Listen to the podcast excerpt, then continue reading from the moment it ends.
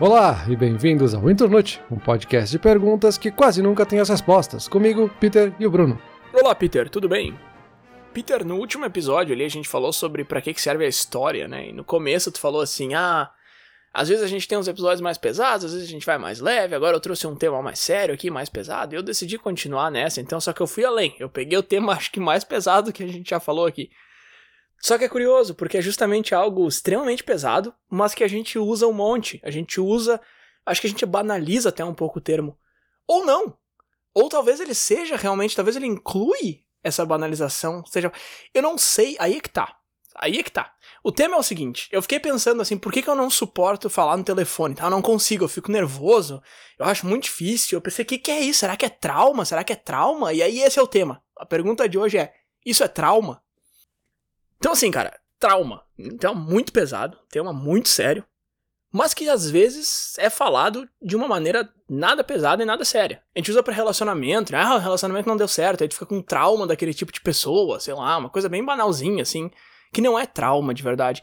Ou será que é? Entendeu? Já começa por aí, definição da palavra trauma já é um negócio que eu achei difícil, assim. E eu venho pesquisando essa semana diferença entre trauma e estresse também tive dificuldade de encontrar. Vou te trazer um pouco aqui do que eu pesquisei durante a nossa conversa, ver o que, que tu acha sobre isso também. Mas me parece que não tem uma linha tão clara assim. O que ele é no cérebro, sabe? Se ele. O que, que, que ele faz com o cérebro eu achei muito difícil de encontrar também. Eu pesquisava como que ele se forma, o que, que ele é, e vinha a ah, definição, trauma é uma experiência. Não, mas o que, que ele é na, biologicamente falando? No fim eu consegui encontrar também coisas muito interessantes, mas achei difícil. Então me parece que é um assunto tão sério, tão importante da gente saber o que, que é e de, da gente saber identificar, mas que não é tão claro mesmo para quem pesquisa sobre isso, sabe? Ah, um ótimo tema. Vou confessar que até é um tema que eu tinha na minha lista aqui, que eu acho que seria interessante de pesquisar, mas eu nunca tive coragem de ir atrás desse assunto. Talvez por um trauma, mas isso a gente vai discutir. Mas o meu medo não era nem pela discussão em si, porque é um tema realmente bem interessante para se debater mas muito pela pesquisa, porque é uma pesquisa profunda mesmo e acaba entrando em várias questões diferentes, desde a própria semântica da palavra trauma até a questão psicológica, psicanalítica mais profunda ali de entender de fato o que é realmente um trauma e como é que ele nos afeta lá, lá no nosso cérebro, no nosso dia a dia, enfim. Mas acho que para começar é bem interessante essa questão do termo ser banalizado, né? Ou se ele é de fato banalizado, né? A gente acaba usando muito o tempo inteiro, quase como uma gíria, assim, que tudo é por causa de um trauma. E talvez não seja, né? Me parece que trauma é uma coisa muito profunda, né? Pelo menos sem ter olhado por uma definição mais específica de trauma, me parece que quando a gente fala de um trauma é algo pesado, assim, algo que nos afetou profundamente. E a gente usar assim para qualquer coisa e dizer que é um trauma, talvez seja quase que uma falta de respeito com quem realmente tem um trauma, né? E precisa de ajuda com isso, assim. E aí o mesmo vale para fobias, né? Quando a gente fala de outras coisas, ou até para toque. Toque é uma coisa que eu vejo que as pessoas usam com frequência, assim. Qualquer pessoa que é um pouquinho mais organizada, a pessoa já vem dizendo, ah, é que tem toque. Não, essa pessoa organizada, toque é um problema sério, assim, precisa de ajuda, precisa de acompanhamento. Não é uma coisa para te banalizar e falar que qualquer coisa é toque só porque a pessoa é um pouquinho organizada, sabe? Me parece que tem bastante disso. E um último ponto que tu falou ali, da diferença com o estresse, que eu achei bem interessante, assim, eu nunca tinha parado para pensar nisso. Mas estresse me parece que é uma palavra bem contemporânea, né? Eu não sei qual é a origem da palavra estresse, mas ela parece que é muito mais atual do que trauma. Trauma parece ser uma palavra mais antiga. Então talvez seja uma diferenciação que a gente está fazendo mais atualmente e antigamente a gente colocava tudo como se fosse trauma, sabe? Tá, legal que tu já tinha pensado em falar sobre isso, porque mesmo sem ter pesquisado, pelo menos é algo que já passou pela tua cabeça, então acho que pode deixar a conversa mais interessante. Deixa eu pegar um ponto que tu citou ali que é, que é bacana. Tu falou, ah, não sei o que, não sei o que, mas sem olhar a definição de trauma. Eu achei várias, né? Lógico, não tem uma definição que é isso e ponto, acabou. Mas eu acho que a mais redondinha que eu encontrei é essa aqui, ó. Trauma psicológico é uma resposta a um evento que uma pessoa acha muito estressante. Então, a resposta para um evento muito estressante. Tá? A resposta de uma pessoa, né? Lógico, é um evento muito estressante. Só que aí é que tá, né, cara? Por essa definição dá para chamar muita coisa de trauma, né? Se alguma coisa um pouquinho mais irritante, algo que te deixou nervoso, alguma coisa assim acontece, por essa definição aqui, já dá para dizer que o que tá passando na tua cabeça é um trauma. E aí outras definições vão fazer uma distinção muito importante que é o tempo e a gravidade com que aquilo vai te afetar. Então, se tu recebeu um feedback muito negativo no teu trabalho, ou sei lá, na tua família, alguma coisa que te abalou muito, e dali uma semana tu já voltou a ser a pessoa que tu era antes de receber esse feedback negativo, não dá para chamar de trauma, porque não foi longo o suficiente. Mas se mudou quem tu é, mudou tua característica, mudou tua forma de pensar, tua forma de agir, tua forma de viver em outros ambientes também, não só em relação àquilo, aí que dá para chamar de trauma. E é isso que me interessou muito e por isso que eu fui atrás justamente do que que acontece ali dentro da tua cabeça. Como que algo que aconteceu fora de ti muda quem tu é, sabe? Isso que eu achei muito interessante. E eu acho que essa seria uma distinção bacana, assim, entre estresse e trauma. Mas mesmo assim, né, cara? Mesmo assim, porque se é um estresse do trabalho, ele não vai embora tão rápido, porque ele se renova todo dia, né? Então, eu tive um dia super cansativo hoje. Se amanhã eu tiver outro, ele renovou essa sensação de que eu tô cansado, de que eu tô estressado. Então acaba que eu fico nesse mesmo estado por dias, meses, anos, de repente. Então qual a diferença? Por que, que esse estresse do trabalho não é trauma? Ou é? E aí é que não se tem essa resposta, sabe? É, te ouvindo agora, eu fiquei pensando muito na definição do trauma mais pro lado do trauma físico. Sabe, quando a gente pensa, sei lá, um traumatismo craniano, é uma coisa que te deixa sequelas, né? É algo que tu vai se recuperar em poucos dias e tá resolvido, assim, e passou. E aí tem vários níveis diferentes também que a gente pode pensar, né? Porque tem o trauma, que seria talvez esse mais profundo. Aí o estresse seria um nível um pouquinho abaixo, que pode te levar para um trauma, mas não necessariamente. Depois a gente tem uma questão mais de ansiedade, talvez tenha um cansaço ali também, num nível bem mais baixo, obviamente, né? Então talvez é uma questão de níveis também, né? Então eu tô pensando alto aqui, obviamente, mas me parece que tem bastante conexão de um com o outro. E aí tem bastante essa zona cinzenta entre passar de uma definição para a próxima, sabe? Entre a gente tá num estresse onde começa o trauma, qual que é a diferença, sabe? É aquela discussão que se tem bastante quando está falando de semântica, assim, de definição de palavras, quando a gente está tentando definir o que é uma montanha, por exemplo. Quando que deixa de ser um monte de terra, um monte de pedras e uma colina para virar uma montanha. Não tem um termo exato, uma definição que é quando chega a tantos metros cúbicos de terra ali passa a ser uma montanha. É uma questão linguística que a gente usou para definir. A gente olha para uma montanha, a gente sabe o que é uma montanha, o que não é uma montanha, mas a gente não sabe dizer onde é que começa a ser uma montanha, onde é que deixa de ser uma montanha, sabe? Curioso ter falado sobre o trauma físico, porque foi uma coisa que não me passou pela cabeça em momento nenhum da pesquisa, porém, quando eu tentei pesquisar por trauma em português, todos os resultados da primeira página do Google foram trauma físico. E quando eu pesquiso por trauma e outras palavras, que a palavra em si, trauma, e trauma é a mesma em inglês e português, né? Mas quando eu pesquiso outras coisas junto em inglês, ele me traz trauma psicológico. E quando eu pesquiso em português, ele me traz trauma físico. Não sei porquê, mas eu achei curioso, porque não passou pela minha cabeça e tu já trouxe isso aí em 5, 10 minutos de conversa. Então não sei se tem alguma, alguma influência geográfica ou linguística que de repente puxa mais para um lado ou para o outro. Mas voltando numa outra coisa que tu falou ali, que eu acho que é um pouco mais interessante do que isso. Tu falou, ah, esses níveis e tal, né? De. Começa lá de cansaço aí, ansiedade, estresse e tal ansiedade pode ser trauma, sabe? Pode ser um sintoma, pelo menos, de trauma. Pega aquele exemplo ali que eu te falei, de alguém, algum familiar teu te repreendeu. E aí, quando tu é criança, isso é muito mais forte, porque cresce contigo, mas pode acontecer depois de adulto também tu recebe alguma coisa muito negativa. E aí eu não tô falando de traumas que são originados, sim, a um acontecimento violento e tal, guerra, né? Sempre que é o que mais aparece é o pessoal que vai pra guerra e volta traumatizado. Mas alguma coisa mais social, assim, tipo, sei lá, um dos teus pais ou um outro parente que seja, faz alguma coisa contigo e te trata de certa forma que pro resto da tua vida tu vai ser ansioso porque tu tem medo de decepcionar alguém, tu tem medo de fazer alguma coisa errada, porque na tua cabeça fazer alguma coisa errada é o fim do mundo. Porque quando tu tinha 4 anos, tu fez alguma coisa errada e o fim do mundo aconteceu de fato. Não foi o fim do mundo literal, mas o que aconteceu contigo, na tua cabeça de 4 anos, foi o fim do mundo.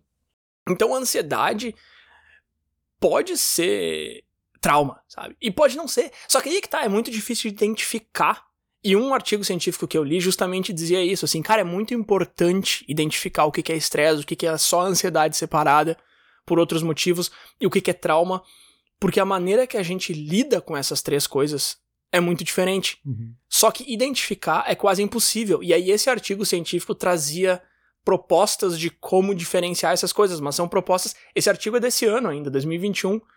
E quer dizer, a gente ainda tá nessa etapa, quando se fala de trauma, de tentar entender o que, que é trauma, entendeu? Então talvez daqui a 100 ou 200 anos essa discussão já seja muito mais clara, mas hoje em dia a gente não tá nem sabendo descrever o que, que é trauma.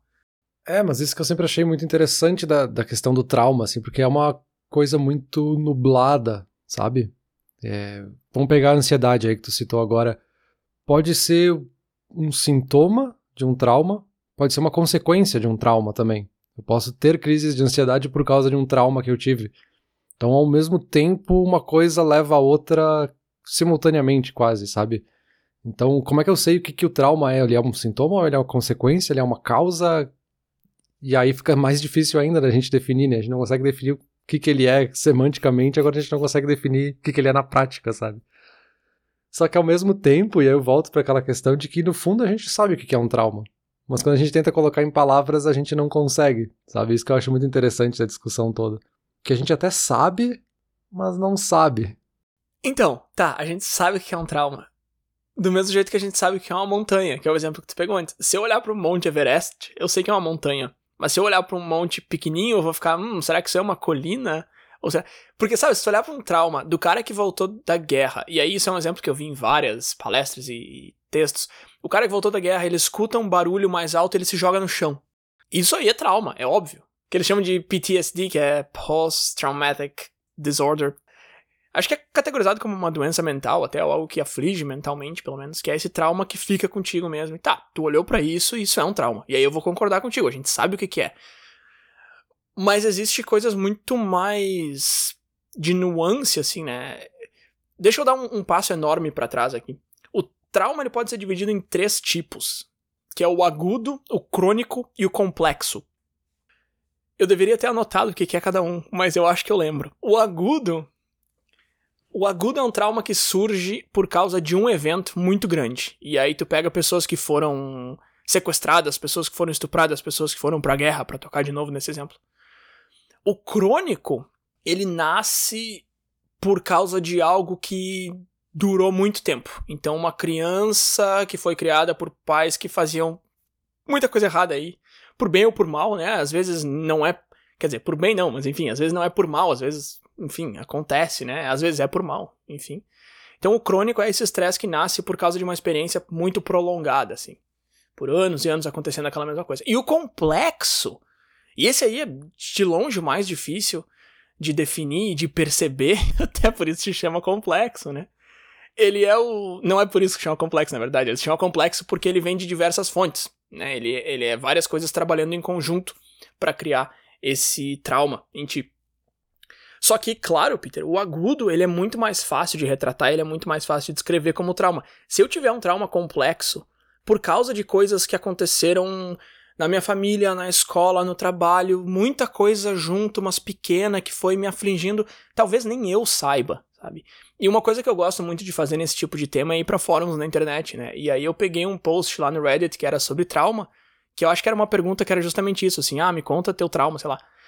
E eu tive que ler 17 respostas até chegar em alguma coisa um pouco menor, entre aspas, que era uma pessoa descrevendo que a mãe dela não deixava ela perguntar nada, então até hoje ela tem medo de fazer perguntas. Só que até eu chegar aí eu tive que ler 17 respostas de pessoas com traumas muito fortes, agudos, assim, que é muito, muito fácil de descrever. Então é justamente disso que a gente falava, assim. A pessoa que tem o trauma complexo, ou às vezes até o crônico, talvez ela não saiba que aquilo ali tá acontecendo com ela. Talvez ela não saiba que ela tenha esse trauma, entende? Não, ótimo. Isso era uma coisa que eu ia te perguntar agora, assim. Então tu me deu uma perspectiva bem nova no assunto aí. Uma coisa que eu não sabia. Porque eu ia perguntar justamente, assim, de trauma ser algo que pode ser sutil ou se trauma é sempre algo extremo. Que pelo menos na minha cabeça até um minuto e meio atrás era só para casos mais extremos. Eu acho que esse caso que tu trouxe aqui do Reddit uhum. meio que ilustra isso, assim, meio que as pessoas entendem o trauma como algo extremo. E aí quando vem uma pessoa que traz um caso que é um pouco mais sutil, com mais nuance, assim, de algo que se tornou um trauma para aquela pessoa, mas que olhando à distância, né, olhando como um terceiro ali, parece algo pequeno, aí essa pessoa leva a downvote, né, para usar o termo do Reddit ali, que a pessoa perde votos, né? Perde pontos ali dentro do Reddit porque não tinha algo tão extremo que as pessoas consideraram que realmente fosse um trauma para que eu ganhasse ponto e ficasse em primeiro na lista, assim. Então, realmente, assim, é uma perspectiva diferente, assim, para mim, o trauma seria só esse agudo, mas então a gente tem a questão do crônico e esse mais complexo, né, que pode vir de várias fontes, que faz todo sentido, assim, né, quando a gente pensando um pouco mais a fundo no assunto, tem traumas que acontecem por casos extremos, como alguém que foi pra guerra e obviamente foi um caso muito específico e o cara volta com esse trauma, né? Mas também tem esses casos mais crônicos, né, que levam mais tempo para se formar. Por exemplo, um caso de bullying, né? Alguém que sofre bullying por muitos anos pode ficar com um trauma crônico relacionado a isso, né? E não, talvez a gente não consideraria um trauma se a gente considerasse só esse caso mais agudo, né, mais extremo. Pois é, mas aí tu tem justamente o outro lado da pergunta, e aí é um negócio que eu falei lá no começo, que é essa ideia de que, ah, tudo é trauma. Uhum. Né? Aí a pessoa, às vezes, ela até sabe que tem alguma coisa errada com ela, mas ela vai ficar quieta, porque a reação da maioria vai ser: ah, meu, fica quieto, agora tudo é trauma. Ai, vocês, essa geração, é tudo trauma. Eu apanhei dos meus pais a vida inteira. Tá, meu, isso não quer dizer, sabe? Isso não anula, uma coisa não anula a outra. E é justamente isso que tu falou. Se tu vai num ambiente mais geralzão, assim, o que tu vai ver é o trauma agudo. Mas aí, se tu vai em outras comunidades, tem uma comunidade que chama Criados por Narcisistas no Reddit, que é bem interessante para quem gosta desse tópico, assim. Tem muita coisa triste lá, assim. Só uma coisa que eu não comentei contigo no começo, mas eu quase não, quase não fui além com essa pesquisa, assim, porque quando eu fui ler essas, essas histórias e tal, é coisa muito pesada mesmo, cara. É, é bem tenso, assim. E, e se tu vai num ambiente como esse, assim, tu consegue ver pessoas relatando o trauma complexo ou crônico sem ninguém tá lá para dizer, ah, isso aí não é trauma, porque tu tá justamente, né, nessa bolha social, entre aspas, onde as pessoas estão realmente falando sobre isso. E claro, afeta muito, só que a questão principal aqui, cara, é que o trauma, o agudo, tu sabe. E depois eu vou falar sobre o que acontece no cérebro, tá? Mas basicamente o que eu posso te dizer é que tu sabe que tu tem esse trauma, só que ele te controla, tu não controla ele, mas tu sabe que tu tem. Tá? Então, se tu é um cara que viveu até os 25 anos e tu foi pra guerra e voltou traumatizado, tu sabe como é que foram os teus primeiros 25 anos, tu sabe que o mundo não é um campo de batalha, tu sabe que a guerra não é tudo que existe. Então, o trauma agudo, tu sabe o que tá acontecendo, até certo ponto. O trauma complexo, tu não sabe. O trauma complexo, tu pode acabar achando que aquele é o normal. Se tu tomou porrada dos pais, pode ser literal ou pode ser figurativo, de tudo que foi lado, por muito tempo, tu vai achar que esse é o normal, tu vai achar que a violência é o normal, tu vai achar que todo mundo é criado assim. E de repente tu começa até a achar que quem não é criado assim é que tá errado. E aí pode ter duas, dois cenários aí. O trauma pode ser algo que tu não percebe até que alguém te pergunte, e aí que tu para pra pensar no que tá acontecendo. Então, por exemplo, não confiar em ninguém. É, tu já perdeu a confiança em alguém quando tu era mais novo e hoje em dia tu não confia em ninguém. Tu passa anos não confiando em ninguém, mas não confiando mesmo, assim, tu não deixa a pessoa encostar nas tuas coisas, não convida ninguém pra tua casa, não faz nada. Até que alguém te pergunta por que, que é assim, tu começa a pensar e tu percebe que, nossa, eu achei que todo mundo era assim, eu achei que esse era o normal, sabe?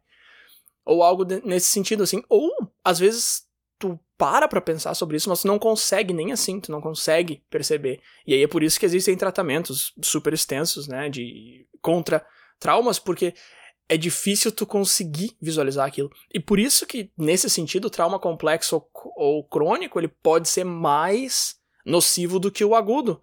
Por mais que pareça meio paradoxal esse comentário. É, porque, vamos lá, né, por vantagem, vantagem não é bem uma palavra boa nesse tema, mas a vantagem, entre aspas, do agudo é que a gente consegue diagnosticar com mais facilidade, né, mais fácil de identificar, que nem a gente já falou. O complexo, talvez a gente não consiga entender o que está causando esse trauma na gente. A gente tem que fazer quase que uma regressão para entender vários aspectos da vida, para daí chegar naquilo que aquela é causa, ou talvez é só uma das causas, porque talvez são vários fatores que se misturaram para criar o trauma. Então, com certeza, né? O, o crônico e o complexo são muito mais difíceis de lidar com eles, porque a gente não consegue identificar eles, né? Eles ficam muito mais escondidos em outros aspectos. E aí eu reforço até essa questão aí da, dessa crítica social que a gente tem, ou esse preconceito social, que eu acho que é a palavra mais adequada, que acontece em vários outros temas também, não é só para a questão do trauma, mas de a gente achar que fazer uma análise ou fazer tratamento com algum psicólogo é coisa para maluco, assim. Isso é uma coisa que me irrita muito, assim. É, não faz sentido alguém querer dar opinião sobre a saúde mental dos outros, sabe? As pessoas se precisam ir para um psicólogo, elas vão para psicólogo e não tem ninguém que dá opinião para isso, assim. Porque não é uma questão de estar certo e errado, sabe? Esse é o problema, assim, a gente tenta definir e ir pro psicólogo como se a gente estivesse indo pro médico tratar uma um gripe, sabe? E aí ele vai te dar um medicamento e vai voltar para casa. Mas não é bem isso, assim, é uma coisa muito mais profunda, muito mais complexo, tem muito mais nuance fazer um tratamento desse tipo, ou simplesmente conversar com um psicólogo em outros aspectos, sabe? Então não faz sentido alguém querer dar opinião desse tipo. Porque isso pode levar a outros problemas, porque simplesmente ignorar os traumas me parece que pode te levar a novos traumas. Ou pode ter, ter como consequência aprofundar ainda mais esse trauma que tu tem. Então não é assim, ah, eu tô com esse trauma, não, eu vou ignorar aqui, eu vou evitar sempre que acontecer algo nesse sentido. Talvez só vai piorar a tua situação, sabe? Então tu precisa buscar ajuda, precisa buscar alguém que vai te ajudar a solucionar esse problema, ou pelo menos mitigar ele. Né? Cara, a partir do momento que tu percebe que tu tem um trauma, ou que tu aceita, eu acho que seria a melhor palavra, tu meio que tem três opções, assim, que é negar, né? Dizer que não, não, não, isso aí não tem nada, né? É tentar curar, e aí uma metáfora que eu li que eu achei muito interessante é que curar um trauma psicológico é a mesma coisa que curar um trauma físico. Que tu vai continuar com aquela cicatriz para sempre, mas não vai doer quando tu encosta. Isso eu achei muito legal. Isso seria curar um trauma. Não tem como tu deletar aquela memória da tua cabeça, por enquanto, né? Os cientistas já estão conseguindo deletar memórias de animais, mas pra gente ainda não chegou essa tecnologia. E a terceira opção seria meio que aprender a conviver, assim, que é tipo um negócio meio Batman, assim. Ele morre de medo de morcego e ele vira o homem morcego, né? Ele usa o trauma como fonte de força. Claro que negar é a pior opção das três, né? Só que é muito mais fácil, né? Porque. E não é nem só questão de esforço, assim, ah, eu vou negar que existe porque é mais fácil. Não é uma decisão tão racional assim, mas é porque tentar aprender a conviver, ou principalmente curar, tu vai piorar muito até conseguir melhorar, né? Tu sabe que o trauma tá ali, tá? Mas por quê? Cara, quando tu começar a cavar, não vai ser bom, sabe? Não vai ser fácil e existe uma chance muito grande de tu acabar desistindo. E aí é pior do que nem ter começado, porque aí tu foi lá, abriu o baú, jogou tudo para fora e tu não vai arrumar, sabe? Então piorou a situação. Que é uma coisa que a gente falou muito naquele episódio sobre autoconhecimento, né? Da, da consciência. Que é muito difícil, é muito. E machuca e tal. E aí o teu, teu comentário de ter uma ajuda profissional e tal, eu, eu acho muito interessante, acho muito relevante. Eu, óbvio, concordo 100% contigo. É, e te ouvindo falar me lembra muito da, da, que isso se fala muito para luto, né? Acho que são os cinco estágios do luto, mas me parece muito similar aqui, porque o luto obviamente é um trauma, né, para muita gente. E o primeiro estágio é justamente a negação, né? A gente não aceitar que isso aconteceu e depois acho que é a raiva, negociação, que é a gente tentar fingir que não aconteceu, mas a gente tenta negociar que isso foi por um motivo específico, mas tinha que acontecer, enfim. Depois a gente teria a depressão e aí no fim a gente aceitaria, né? A gente teria a aceitação e o convívio com, com o luto nesse caso, né? Sim. Mas parece que o trauma passa por um processo similar, né? A gente, obviamente a gente quer negar, a gente não quer aceitar que algo tão ruim vai acontecer com a gente, né? E aí, obviamente, né, a gente talvez tenha que passar por esses estágios. E é bem o que tu falou, assim, abrir o baú e chegar na metade do caminho ali, no estágio da raiva, por exemplo, e aí ver que tu não consegue, isso só vai te deixar num nível muito pior, né? E é um trauma, de novo, é um negócio pesado, assim, sozinho talvez tu não vai conseguir arrumar esse baú e colocar tudo no lugar, sabe? Tu precisa buscar ajuda de alguém, de um amigo que seja, sabe?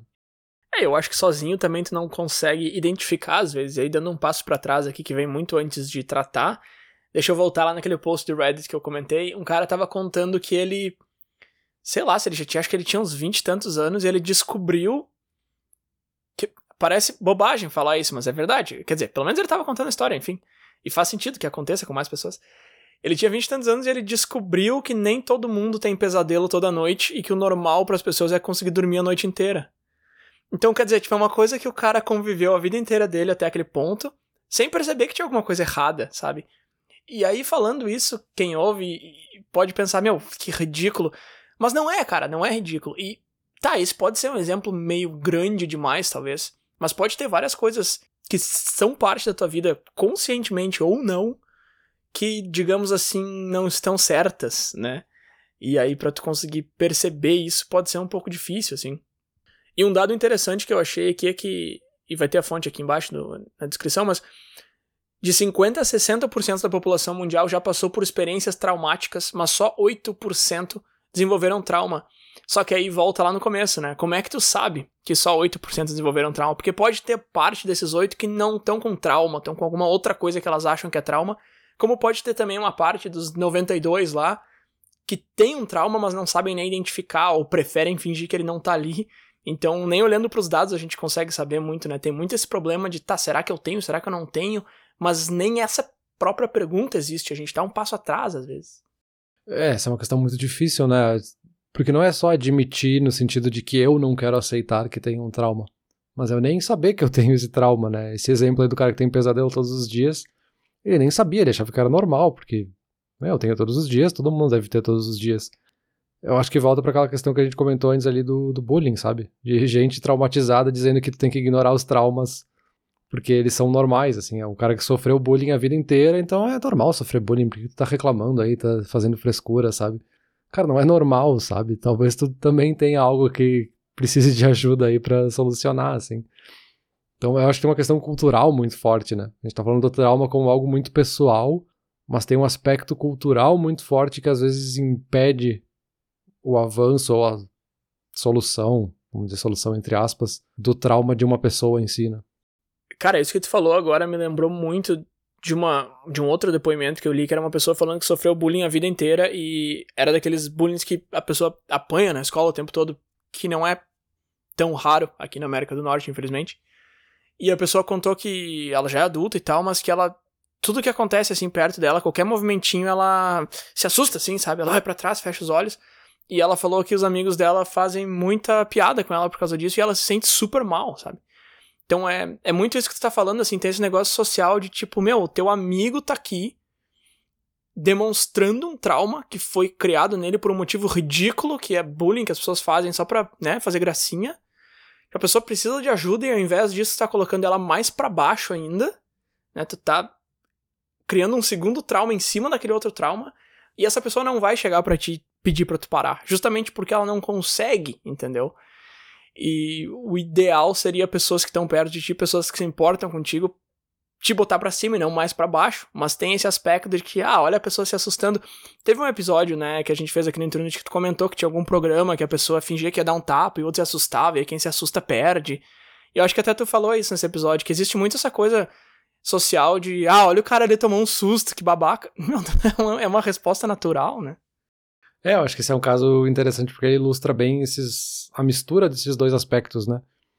Dessa pessoa que tá teoricamente entre amigos, e aí esse amigo acha engraçado que ela vai ter uma reação de se assustar, e aí ele fica provocando aquilo, mas ao mesmo tempo a outra pessoa, tipo, não vai proibir, porque, ah, é o meu amigo, ele tá fazendo uma piada, ele tá se divertindo com isso, então não quero proibir o meu amigo de se divertir, e aí fica essa questão que é muito ruim para uma pessoa e aí eu não quero nem colocar a crítica nesse amigo, porque talvez esse amigo nem esteja percebendo que ele tá fazendo algo que é tão pesado assim, porque ele não sabe, mas ao mesmo tempo a pessoa que tem esse trauma não sabe comunicar ele, e ela talvez também nem saiba que isso é um trauma. Ela acha só que é uma coisa meio quirky, assim, é uma coisa diferente que ela tem nela e não é exatamente um trauma. Então é muito complexo, né? Volta para a questão ali, como é que eu defino, como é que eu sei quando tá sendo um trauma, quando não, né? Então, para fechar essa parte da discussão aqui, eu vou te trazer um exemplo pessoal. Eu tenho um trauma, eu acho, mas eu não sei se é, entendeu? É exatamente isso que você tá falando, porque, tá, eu tive um tempo na vida que foram, putz, foi um ano, eu acho. Eu comentei isso em algum episódio, eu acho, ou talvez eu tenha falado contigo só, não sei se foi pra, pro ar isso, mas eu tinha um vizinho que fazia muito barulho, mas muito, mas assim, cara, era ridículo, mas era ridículo, ridículo, ridículo, tanto que a gente teve que se mudar de lá. Por alguns outros motivos também, mas esse foi o principal. E hoje em dia, se eu tô em silêncio, qualquer barulhinho, assim, já me coloca num estado meio de adrenalina, sabe? E uh, uma das definições do trauma é justamente isso, assim, que quando acontece alguma coisinha minúscula que meio que remete a uma experiência negativa, tu volta pro estado emocional que tu tava naquele momento. Que é essa adrenalina, esse nervosismo, essa vontade de levantar e dar um soco em alguém, de acabar com tudo, de fazer alguma coisa. E normalmente os barulhos que eu tenho aqui na, no nosso apartamento novo é, sei lá, a geladeira fazendo gelo, sabe? Não tem ninguém para dar soco. Tipo, calma, cara. Só que aí é que tá, eu sei disso. Eu sei disso. O meu cérebro humano sabe disso. Mas o meu cérebro animal tá pronto para acabar com alguém. E aí é justamente para fechar esse ponto e abrir o próximo. é isso, assim, eu não sei se daria para chamar isso de trauma ou não, porque meio que encaixa com tudo que a gente tava falando. Só que tem aquilo que tu falou, assim, de que trauma é um negócio tão pesado, sabe? Eu meio que me convenço de que, não, tá, é que olha só, isso aqui aconteceu, por isso que eu tenho essa reação aqui e tal. E aí, para puxar o próximo assunto, justamente a pergunta que eu fiz lá no começo, assim, o que que acontece no cérebro? E aí eu dei essa dica aí agora, com um pedaço do cérebro faz isso, outro faz outro. Que a gente tem várias maneiras de dividir o cérebro, né? Uma delas é com esse cérebro mais analítico e racional, e o outro cérebro que é o mais de instinto, né, de sobrevivência. E aí o que acontece, resumindo muito, é que o cérebro animal toma conta e o teu cérebro inteligente tá te dizendo ali, não, cara, não, tu nem mora mais lá, sabe? Tipo, ele ganharia a discussão tranquilamente, só que o teu outra, outra parte do cérebro ali é muito mais forte, porque ela é a responsável por te manter vivo, né? Por, por sobrevivência e tudo. Então ela acaba meio que ganhando essa briga. Então tu sabe que aquilo ali não é bem isso, tu sabe que aquela experiência não tá acontecendo naquele momento, que tu tá só lembrando, projetando coisas que já aconteceram antes, mas a sensação é aquela e tu não consegue mudar. Da mesma forma que tu não consegue mudar teu batimento cardíaco ou baixar tua pressão só pensando nisso. Tu não consegue mudar o que o cérebro, o que essa outra parte do cérebro tá fazendo. Sim, esse lado mais analítico ele é sempre mais contido, né? Enquanto esse instintivo ele é muito mais expansivo, né? Então ele toma conta do espaço quando ele tá querendo ter uma reação mais impulsiva, assim. E aí ele se sobrepõe justamente ao analítico, a gente não consegue nem ouvir o lado analítico, né? Mas isso que tu comentou me deixou pensando muito, assim, uma coisa que não é um trauma, ou pelo menos para mim, claramente não é um trauma, que é quando a gente tem uma pessoa que a gente convive ou que volta e meia aparece na nossa vida que é aquela pessoa que quando a gente vê ela entrando, a gente já fica, ah, lá vem ele. Ah, lá vem aquele cara. Que é um cara que ele causou essa situação social, vamos chamar assim, de que toda vez que ele aparece, ele traz alguma coisa ruim, ou ele faz algum comentário que ninguém quer ouvir, que ninguém se importa, que não vai incomodar alguém. E aí quando ele entra na sala, já se acostumou e é quase isso, assim, é quase um, a definição do trauma, assim, de que aquele cara entra na sala e já ativa no teu cérebro aquele negócio, ah, lá vem aquele cara. Lá vem ele, não aguento mais. E talvez o cara não vai nem falar contigo, assim. Talvez ele vai passar reto, mas a tua reação é já de quase de reagir como se fosse um trauma, né? Ah, lá vem aquele cara. Mas isso não seria um trauma, né? Mas aí que tá, tu, tu fica chateado, né, cara? Talvez ele nem falou contigo, mas tu ficou chateado, tu ficou nervoso, tu ficou irritado. É justamente isso que o trauma faz contigo, ele te faz passar toda aquela experiência de novo sem ela ter acontecido. Então, tá, sei lá se por definição dá pra dizer que é trauma ou não, mas a, gente tá dizendo aqui desde o começo que a definição meio que não serve. Então, mas o que acontece é, é, é muito parecido mesmo. É aquela velha história, né, de que quem, quem pensa muito num problema sofre duas vezes, porque tu sofre antes e tu sofre durante. Com o trauma é o oposto, né? Tu sofre durante e depois tu sofre depois. Só que é um sofrimento tão forte que é como se estivesse acontecendo de novo. Que é o cara entrando na sala e tu sofreu como se ele tivesse vindo falar contigo, mas ele nem veio. Mas então, vamos lá, uma rápida, resumida descrição aqui do que, que acontece no, no cérebro, então. Por que, que o trauma existe? Tu tá em frente a uma situação negativa, uma situação difícil. Aí, essa situação muda algumas coisas no teu cérebro. Tu entra naquele fight or flight, que é o que a gente falou bastante no episódio sobre medo e alguns outros. Tu fica naquele estado de nervos que tu tá pronto para correr, para largar tudo ou para brigar, para sobreviver mesmo. Ok, isso é 100% normal. Acontece com todo mundo o tempo todo.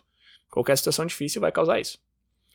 O trauma é justamente o cérebro meio que não voltar 100% para onde ele estava antes. Então aconteceu essa situação, o cérebro mudou e depois ele até meio que volta ao normal, mas não muito, ou ele volta ao normal, mas ele deixa esse estado meio que no, no, no atalho ali, sabe? Então qualquer coisinha que acontecer, ele já vai voltar para lá, ele já sabe para onde voltar. Então é basicamente isso que é um trauma. É o cérebro aprontando contigo.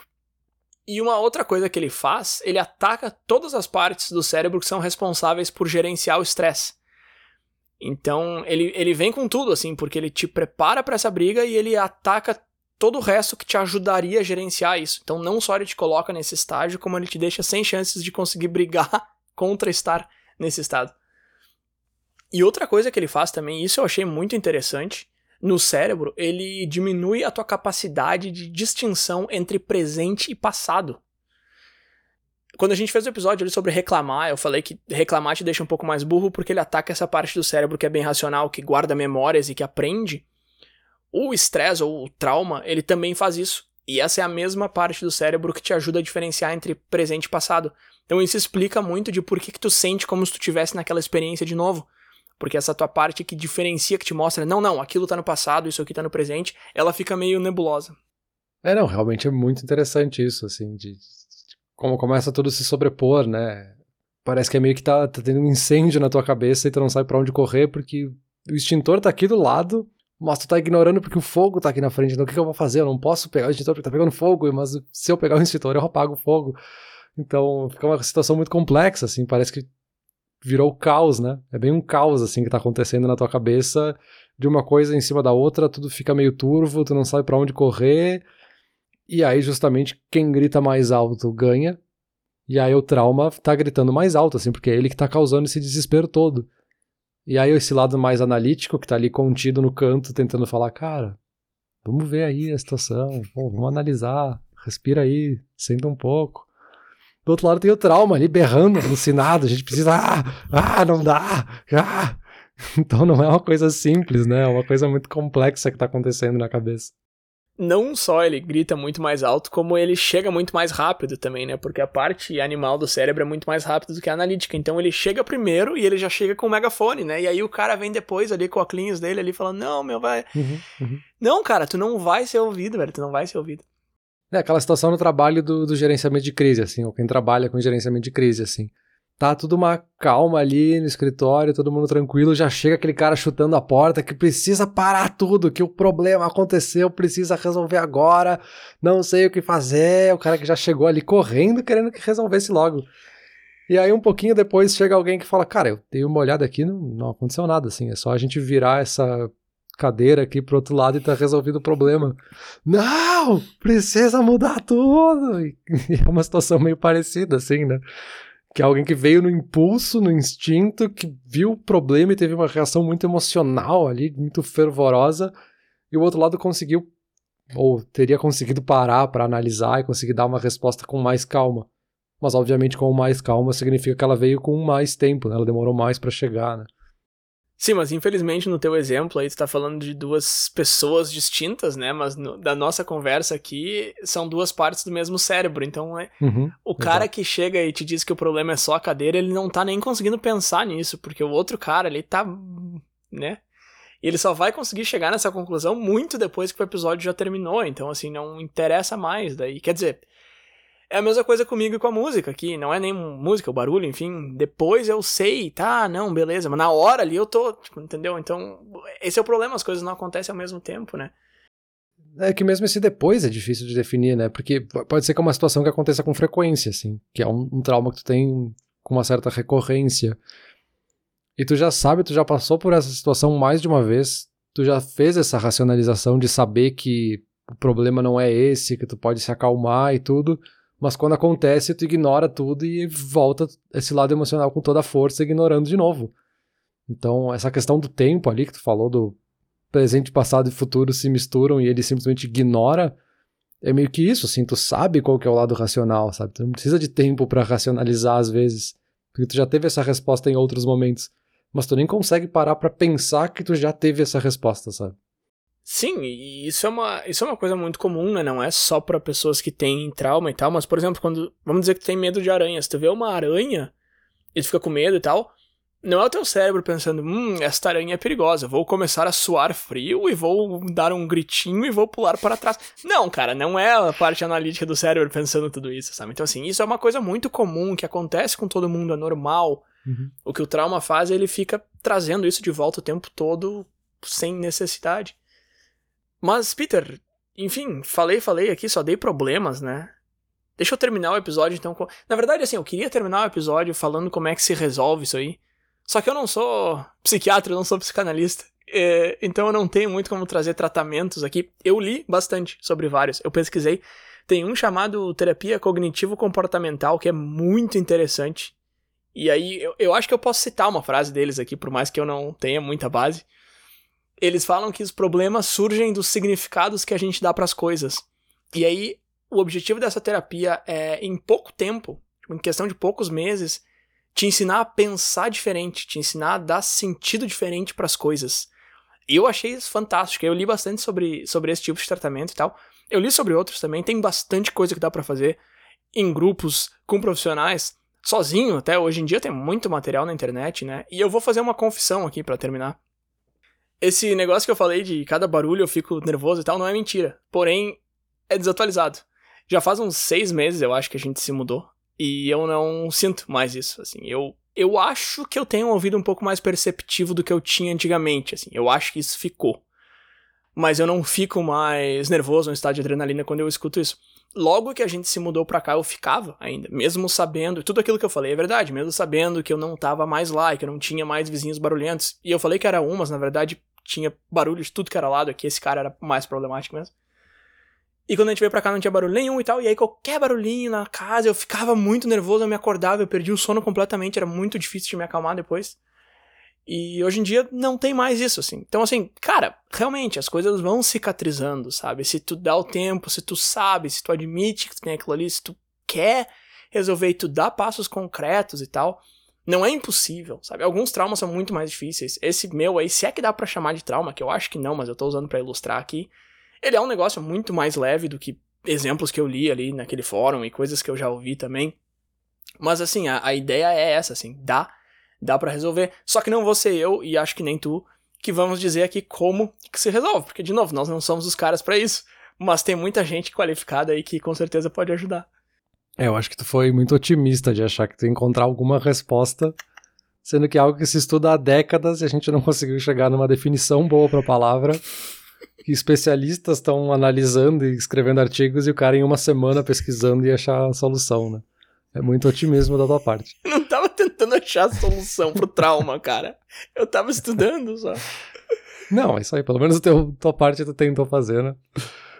Mas eu acho que é bem importante isso que tu, tu falou agora, que essa definição nem cabe a nós, assim. A gente nem tem capacidade para chegar na definição ali de algo que se realmente estuda há décadas, se não há séculos. Isso cabe aos cientistas, ao pessoal que está fazendo os estudos acadêmicos sobre o assunto. E da mesma forma que nenhum diagnóstico cabe a nós, assim, ninguém deve ouvir nada do que a gente disse aqui e levar como algo, como um diagnóstico, prognóstico ou nada desse tipo.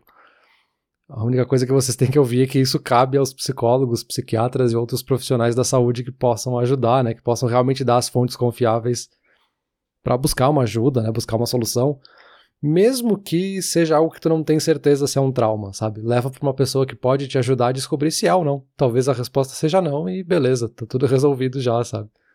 Não, perfeito, Peter. É claro que as nossas discussões a, a, gente gosta e propositadamente pega temas muito difíceis e complexos e que a gente não tem necessariamente toda a condição para estar tá falando, mas a gente sempre discute no âmbito mais social, né? Mas eu acho que se alguém ouvir isso aqui e pensar, opa, eu acho que talvez aquela coisa não esteja muito certo, eu acho que já é um grande passo, assim. Mas sim, sim, eu entendo o que tu quer dizer com não ouçam a gente, ouçam quem realmente sabe do que tá falando. Nesse sentido, assim, eu acho que eu acho que tu tá certo. E agora, para terminar com outra coisa que não se deve necessariamente sempre ouvir também, eu queria só dar um tapa naquela, naquele clichê de o que não mata fortalece. Porque essa frase vai totalmente contra a ideia de trauma. Né? Se alguma coisa te fez mal, pode ser que tenha feito mal de verdade e vai fazer mal para sempre, a não ser que tu vá lá e resolva aquilo. Então, não. Nem tudo que não mata fortalece. Ah, isso não é necessariamente verdade. Porém, não é necessariamente mentira também, né? Essa semana eu tive um caso muito difícil no trabalho, que eu me senti super preparado porque eu já tive casos muito difíceis. E eu tô falando de coisa difícil mesmo, assim, de lidar com uma pessoa que, sabe, não é, ah, é uma, uma tabela, não. Coisa séria mesmo.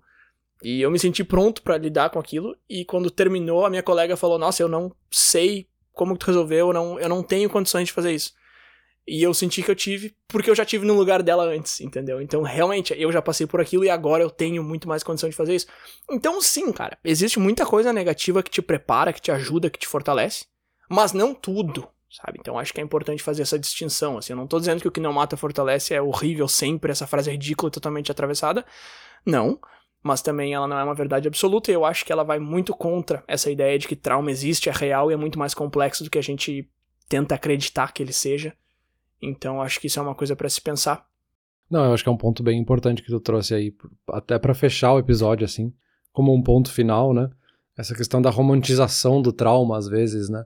A gente criar toda uma cena de que o trauma é algo que vai te fortalecer, que vai te deixar sair maior, mais forte, ou qualquer coisa desse tipo, que não faz sentido, assim, me parece que anda de mãos dadas com aquela coisa de, da crítica, né, daquela questão social que a gente falou antes ali, de que o trauma é algo para ser ignorado, ao mesmo tempo que é algo que tem que ser romantizado, e não, sabe, nenhum dos dois lados está certo nessa questão. Né? Então acho que sim, é um ponto bem importante para a gente refletir também. Né? Então acho que é isso, acho que a gente pode encerrar o episódio por aqui, já tá pesado o suficiente, e eu acho que quem tá ouvindo vai precisar de alguns segundos depois de terminar de ouvir para refletir um pouco sobre o assunto. Então a gente só queria deixar agora para encerrar esse nosso agradecimento já tradicionalíssimo a todo o pessoal que nos ouve, nos acompanha e compartilha os episódios, obviamente. A gente fica muito feliz em saber que o pessoal gosta ao ponto de querer mostrar para outras pessoas e para seus amigos o nosso podcast. Então a gente fica muito feliz, muito agradecido. E para essa semana acho que chega, né, Bruno? Acho que a gente precisa dar uma aliviada aqui no, nos níveis dos episódios e para algo um pouquinho mais leve, né? Valeu! Bom, tá contigo aí. O próximo tema é teu, então se quiser dar uma aliviada, já vai pensando aí. Valeu!